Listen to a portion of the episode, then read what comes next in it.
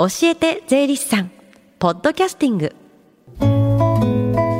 時刻は11時20分です。FM 横浜ラブリーで近藤沙耶香がお送りしています。この時間は教えて税理士さん。毎週税理士さんをお迎えして私たちの生活から切っても切り離せない税金についてアドバイスをいただきます。担当は東京地方税理士会岸京子さんです。よろしくお願いします。こんにちは。岸さん今日はどんな話でしょうか？はい今日は NISA と証券投資における課税についてです、うん、NISA の始まりは平成26年からですのでかれこれ10年が経とうとしています、うん、NISA という名称自体はだいぶ皆さんにも浸透してきているような気がします。確かにそうですよね。株や投資信託の売買益や配当に対する税金が非課税になるっていうものでしたよね。はい一般の NISA はその後枠が広がって年間120万円まで購入できて最大5年間非課税で保有できるというものに変わりました、うん、また平成28年からジュニア NISA が平成30年から積立 NISA というものが加わって現在では3種類になっています、うん、今は種類が増えているんですよね。あのその中でもジュニア NISA っていうのは気になるんですけれども。はい。ジュニア NISA は株式や投資信託を年間80万円まで購入できて最大5年間非課税で保有できるというものでした、うん、文字通り未成年者を対象とした少額投資非課税制度で18歳までは引き出しができないなど制限もあります、うん、どのくらいの方が利用しているかについてはちょっと情報を持ち合わせていないのですが、うん、実はジュニア NISA は令和2年度の税制改正で改正が入って今年いっぱいで新たな購入は終了します。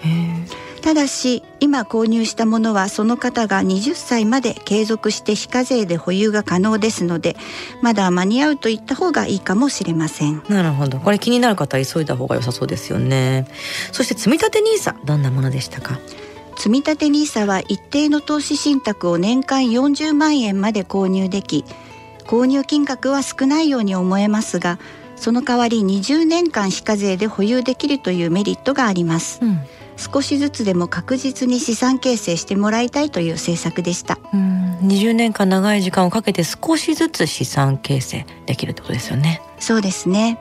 株式や投資信託などへの投資を始めてみたいという方にはとても有用な制度だと思います、うん。先ほどさやかさんがおっしゃったように株の売益や配当に対する税金が非課税です、はい、税務署への申告も不要です、うん、実は今年令和5年度の税制改正でも大きく改正が入っています。今までは NISA はいついつまでという期限付きの制度だったんですが今後は拡充して高級化の方針となりました、うん、非課税で保有できる限度枠も大きく広がっていますので期待してください、うん、ただ2024年からなので新しい制度のご説明は時期が来たらまた教えて税理士さんでご紹介していくと思います。はいお願いします。では今日のもう一つのテーマ証券投資についても教えてください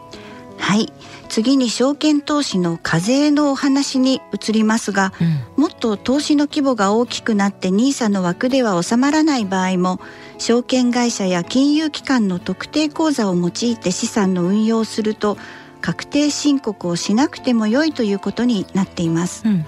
特定口座の仕組みとして売買益や配当に対して税金を計算して源泉徴収しておく仕組みですので手元には自動的に税金が引かれた金額が届きます、うん、投資に関する税制はとても優遇措置が多いということが言えます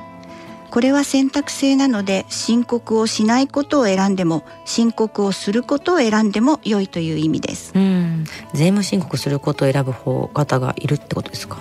はい。例えば2つの証券会社で株式の売買をした場合、うん、A の証券会社では儲けが出たけど B の証券会社では損失が出てしまった場合など、うん、申告不要を選択すると A の口座内で税金が源泉徴収されている。B は損失ですので源泉徴収されていない。という状態のままになります。なるほど。税務申告をすると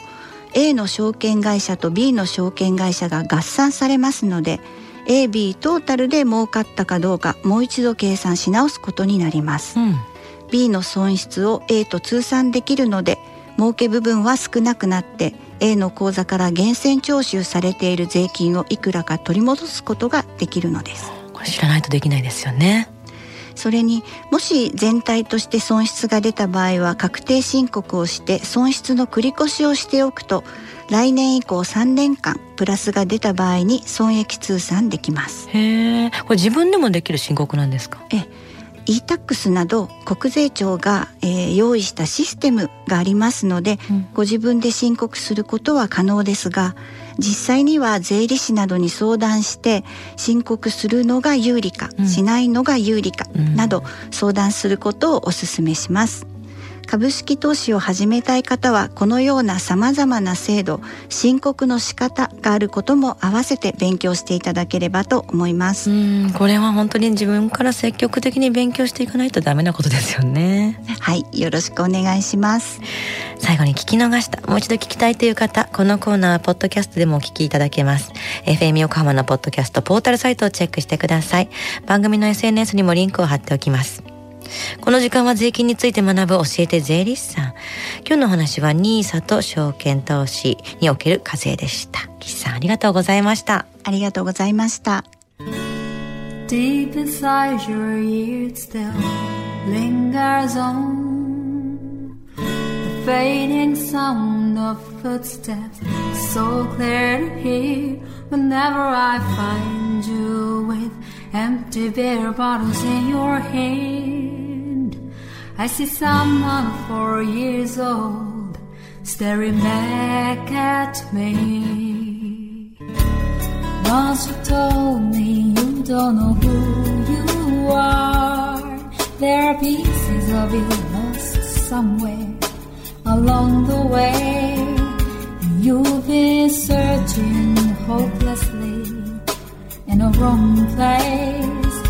Cause they have always been with you from the very start. So many years you haven't been yourself. For many years you've struggled with your own shadow. And now you slowly